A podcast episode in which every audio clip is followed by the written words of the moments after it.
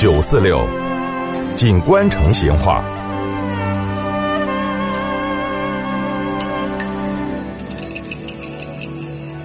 听众朋友，在成都市中心嘛，有条学道街。学道呢是清朝省级行政机构后头的三司之一，它是专门主管全省学校跟科举考试的衙门，全称是清明提督蒙城学政，简称嘛学道。这个提督学政的官署就叫提督学院。清朝的四川提督学院嘛，就设在今天的学道街。这个学道街嘛，当然也是这样子得的名。这个学道街哈，它不光是清朝四川最高的教育机构的所在地，也是成都近代印刷出版业的聚集地，所以呢，它又有印出来的学道街的喊法。在这个学道街的西段，原来还有成都府的考棚，全府十六县的学子在通过了县试之后，就跑到这儿来进行复试。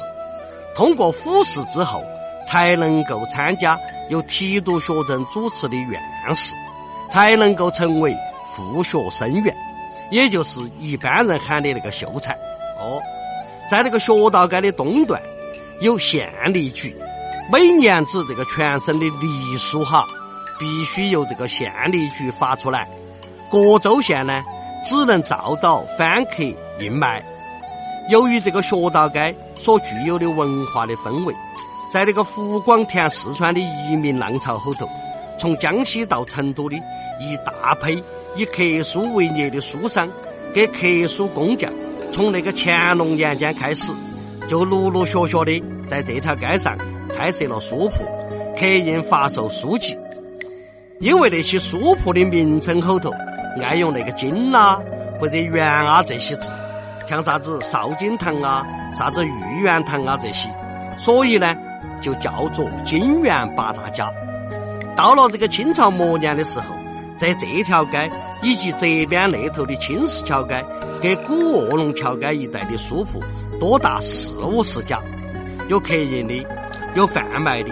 那么成都最著名的命运木刻版的书铺自古堂，最大的官办木刻版的书铺。成古书局、新势力、千版的书商、二友三房、点石斋这些大书局哈，都在这儿哦。还有从上海进入成都发行洋版书籍的大书局，像啥子商务印书馆啊、中华书局呀这些，最早也是在古卧龙桥街开的铺子，直到吹嘘路建成过后，才转到吹嘘路去的。这个学道街加上这边的古卧龙桥街跟青石桥街，不仅是清朝整个西南地区书籍业务的中心，也是我们成都历史上第一条名副其实的文化街。好，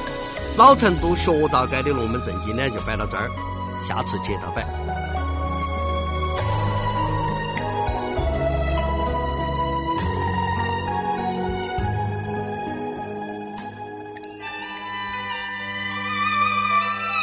成都的味道，耶，硬是有点长哦。